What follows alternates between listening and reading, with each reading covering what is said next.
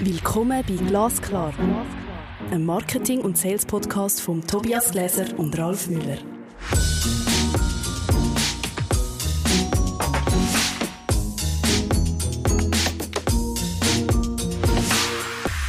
Hallo Ralf.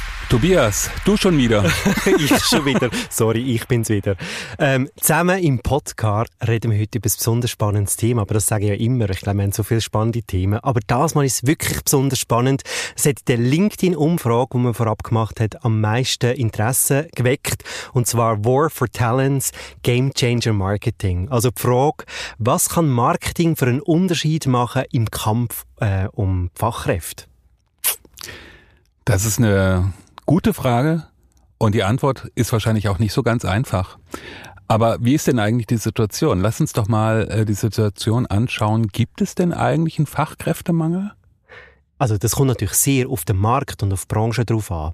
Also wir sehen ja sicher, in verschiedenen Branchen gibt es Fachkräftemängel. Also ähm, Branchen oder, oder Bereich, wo wenig Fachkräfte mit den nötigen Erfahrungen äh, existiert. Das gibt's, das ist sicher der Fall.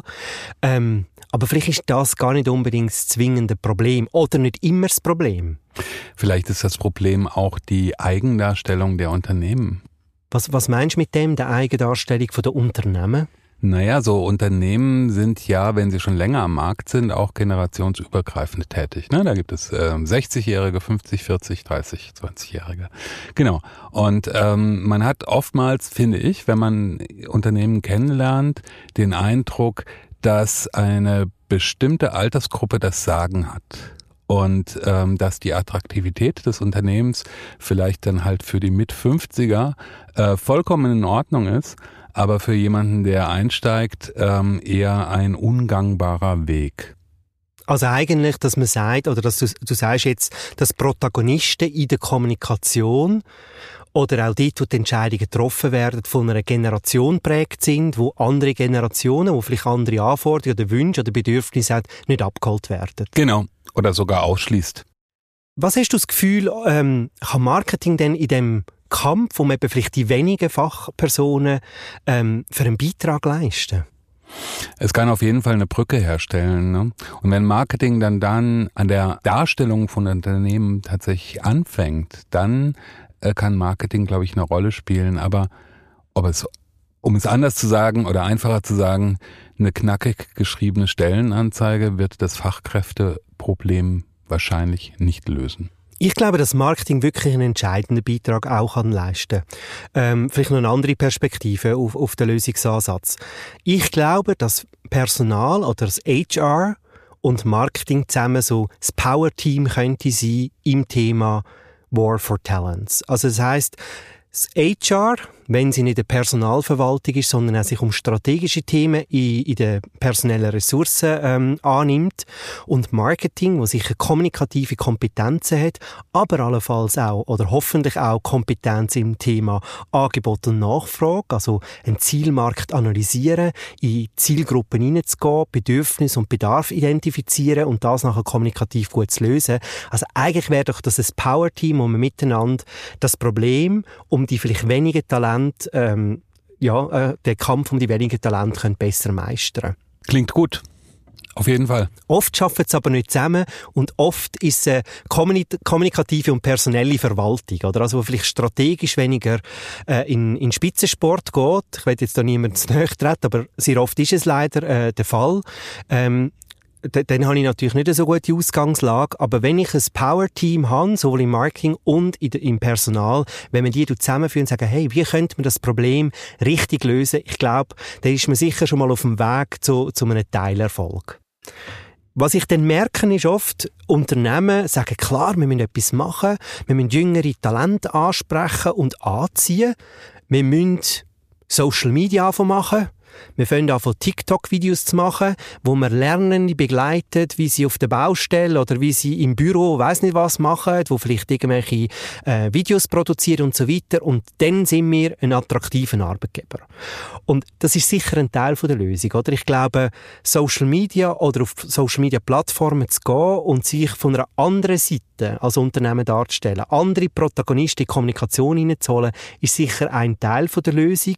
Ähm, es bedingt auch auch Transparenz zu schaffen, näheren Einblick ins Unternehmen zu geben. Aber dann kommt ja irgendwann der Moment, wo der potenzielle Mitarbeitende auf der Schwelle steht, reinläuft und rückwärts wieder raus. Das kann passieren. Das heißt, ähm, eigentlich ist es auch ein kulturelles Thema, oder? Ähm, Mitarbeiter zu finden. Also wenn ich eine Unternehmenskultur habe, wo spürbar ist ähm, für die Mitarbeitenden, dass mir Vertrauen geschenkt wird und dass mir auch durch dieses Vertrauen schenken irgendwann Verantwortung übereignet wird und so weiter und so fort, dann kann ich in solchen Unternehmen wachsen.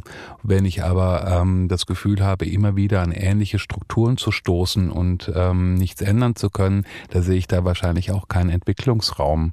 Mir hat mal ein Mitarbeiter gesagt, eigentlich ist es für mich kein Arbeitsplatz, sondern ein Entwicklungsraum. Und das fand ich eine sehr präzise Aussage, eine sehr glaubwürdige Aussage. Ah, ich bin voll bei dir. Also ich glaube, Kultur ist ein ein erfolgsentscheidendes Element. Und wenn wir vielleicht nochmal Parallelen zum Marketing ziehen, also wir haben den Markt Attraktivität, also wie viel Talent gibt es denn überhaupt auf dem Markt, wie viel kämpfen um die und dann, was ist mein Wettbewerbsvorteil? Und einer kann vielleicht sein, dass wir Kanal haben zu der Zielgruppe, dass wir zielgruppenspezifisch und auch attraktiv kommunizieren, aber am Schluss ist, ist, ist der Arbeitsplatz oder der Job ja nichts anderes wie mein Angebot oder? Und wenn ich natürlich kommunikativ vorne alles toll aufgleise, aber das Angebot entspricht eigentlich nicht meinem Zielpublikum, eben dann laufe ich rückwärts zurück. Und ich glaube, dass die Anforderungen also an eine Unternehmenskultur sich definitiv verändert haben. Und dort dran muss man arbeiten. Und darum würde ich ja sagen, das ist ein Teilverantwortung sicher auch vom Thema Personal, kulturelle Veränderungen mitzutragen oder einzuleiten und, und voranzutreiben. Ich glaube, dass es wirklich eine große Herausforderung ist, ein, ähm, ein Arbeitgeber zu sein, zu dem man gerne geht. Ich glaube, das ist, ähm, das ist auch ein Prozess. Ich glaube, in den Unternehmen müssen Prozesse stattfinden, die ähm, dann letztendlich im Ergebnis eine Attraktivität schaffen. Es gibt neue, andere Kommunikationsformen. Ähm, die Art und Weise, wie ich mein Leben gestalte, ändert sich in rasender Geschwindigkeit. Die, selbst die Wahrnehmung von Arbeit und was ich mit Arbeit erreichen will, hat sich in den letzten Jahren mehrfach gedreht, meiner Ansicht nach. Und ähm, wenn man genau hinschaut, ist es ein recht komplexes Problem und ich glaube nicht, dass es erst seit zwei, drei oder fünf Jahren da ist, sondern ich glaube, dass es schon älter ist.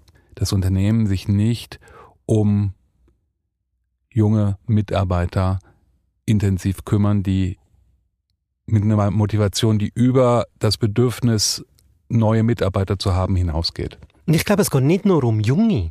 Ich glaube, es geht wirklich um Fachpersonen in verschiedenen Senioritätslevel und in verschiedenen Disziplinen. Was ich toll finde, eben Unternehmen sagen, hey, lass uns doch mal den Schritt auf Social Media zu machen. Das ist vielleicht ein kleiner Schritt und vielleicht löst er noch nicht das ganze Problem, aber ich fange mir an, Gedanken zu machen, wie wollte ich als Arbeitgeber dargestellt werden oder was wollte ich überhaupt sein. Ich komme auch Feedback über, also ich kann einfach mit der Community kommunizieren. Ähm, also ich glaube, durch den ersten Schritt ins, äh, ins Bassin den Möglichkeiten löst, das löst etwas aus. Oder? Also es fällt ein Diskurs statt, ähm, auch, auch die Frage, was wollen wir denn überhaupt investieren im Thema Mitarbeitende Marketing? Also, was ist uns eigentlich die Arbeitgebermarke überhaupt wert? Also, ich glaube, es fällt ein spannender Diskurs an und man merkt da auch dort dann plötzlich, es passiert nicht von allein und es geht nicht vom Himmel oben ab.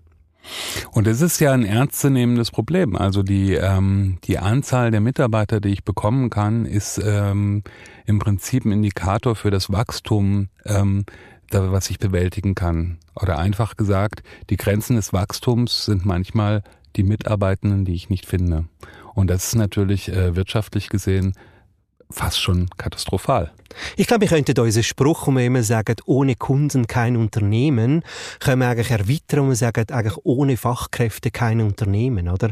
Also es bringt mir nichts, wenn ich nach vorne raus zwar äh, eine Kundennachfrage habe, wo ich auch zu Verkaufsabschluss kann führen kann, hinten aber am Schluss nicht äh, die Mitarbeiter zum die Leistungen bringen und noch mehr ähm, Kundinnen und Kunden so zu begeistern, dass sie wieder einkaufen, oder? Es bringt ja am Schluss nichts, wenn ich am Schluss auch nicht die spezifische Fachkraft oder die Kompetenz oder auch ähm, äh, de, de, das kulturelle Mittragen finde, oder also jemand, der uns auch äh, gut repräsentiert, wo die Werte, die wir als, als Unternehmen leben oder wollen leben, ähm, auch äh, widerspiegelt. Also ich habe auf beiden Seiten aus ein Problem. Ja, ähm, ich würde ich würde die Frage stellen, wie lösen wir denn dieses Problem? Was hast du Lösungsansätze, die man unterteilen kann? Stufe 1, Stufe 2, Stufe 3? Also, gell, vielleicht muss noch mal kurz einen Disclaimer setzen. Wir beide sind keine Personalprofis, oder? Also, oder ich glaube, das ist ganz wichtig. Ich bin im Bereich Marketing und Sales-Strategie, du bist im Bereich Content-Strategie. Also ich will nicht äh, personalverantwortliche Personen sagen, wie sie ihren Job machen. Also finde ich einfach nochmal noch mal wichtig, um alles, um nochmal die Herkunft von unseren Aussagen ein bisschen einzuordnen. Ähm, also Punkt eins: ich finde, das muss auf die Strategieagenda kommen. Also auf Geschäftsleitungsebene muss das Problem erkannt werden. Und dann glaube ich, würde ich wie ein Champion-Team oder so definieren, das sagt, ihr müsst Lösungsansätze entwickeln, wie wir das Problem nachhaltig können aus der Welt schaffen. Und ich glaube schon, dass der Ansatz aus ähm, Personalkompetenz, also wie tut man Personal rekrutieren, evaluieren, ähm, wie tut man Personal weiterentwickeln und so weiter, kombiniert mit der Marketingkompetenz, wo es darum geht, Zielgruppen zu analysieren, äh, Kommunikationsmassen aufzubauen, die allenfalls auch auszuwerten, dass ich glaube, die Kombination nicht so schlecht ist. Ähm, so würde ich sagen, und ich finde es auch nicht schlimm, wenn man gewisse Sachen zuerst mal einfach mit Teillösungen angeht. Eben man sagt, komm, jetzt machen wir Social Media Strategie. Wir wollen zumindest mal in die erste Phase vom Rekrutierungsprozess mehr Talent haben. Ähm, und nach dies noch besser werden. Und was eben spannend ist, ich würde noch gerne ein, zwei Anekdoten erzählen. Es braucht gar nicht so viel. Ich habe gerade ein Beispiel ähm, äh, gestern besprochen mit jemandem, der für eine Kaderposition äh, rekrutiert worden ist das hat gerade connected mit dem CEO, also der hat sich wirklich Zeit genommen. Ähm, man hat Wertschätzung von, schon bereits am Anfang bekommen und man hat dann relativ schnell hat man gesagt, Mama, glaube, wir können uns entscheiden. Und drei Tage nach so einem letzten Gespräch, das stattgefunden hat, hat die Person hat an der Tür geläutet und ein, ein Fahrer von dieser Firma ist vorbeigekommen und hat einen Chor gebracht mit Champagner, mit, mit, mit Kuchen und weiss nicht, was alles drin ist. Noch mit einem Brief, hey, wir würden uns so freuen, wenn du bei uns startest. Und der CEO hat eigenhändig unterschrieben. Das kostet nicht viel Geld, oder? Und das macht einen Unterschied. Aber klar, das ist einfach ein Zeichen. Aber es ist am Schluss ein Ausdruck von einer Kultur. Und wenn ich die Kultur nachher im vollen Umfang auch intern lebe, dann bin ich attraktiv als Arbeitgeber. Das Zweite kann ich vielleicht als Beispiel, darf ich noch eine zweite Episode erzählen? Aber selbstverständlich. so, ich, ich nehme so ein Redeminuten für mich, sorry. also, zweite Geschichte. Nein, von uns selber. Was ich auch merke, ich glaube, bei einem Arbeitgeber anzufangen und aufzuhören, ist nicht ein Schnittmoment. Sondern das ist, das das, das, gibt, das ist ein rollender Moment, dass wir rollend einsteigen und rollend aussteigen. Und beides ist eigentlich ein normaler Teil vom Lebenszyklus. Und entsprechend würde ich das auch anfangen, aufbauen oder strukturieren oder designen.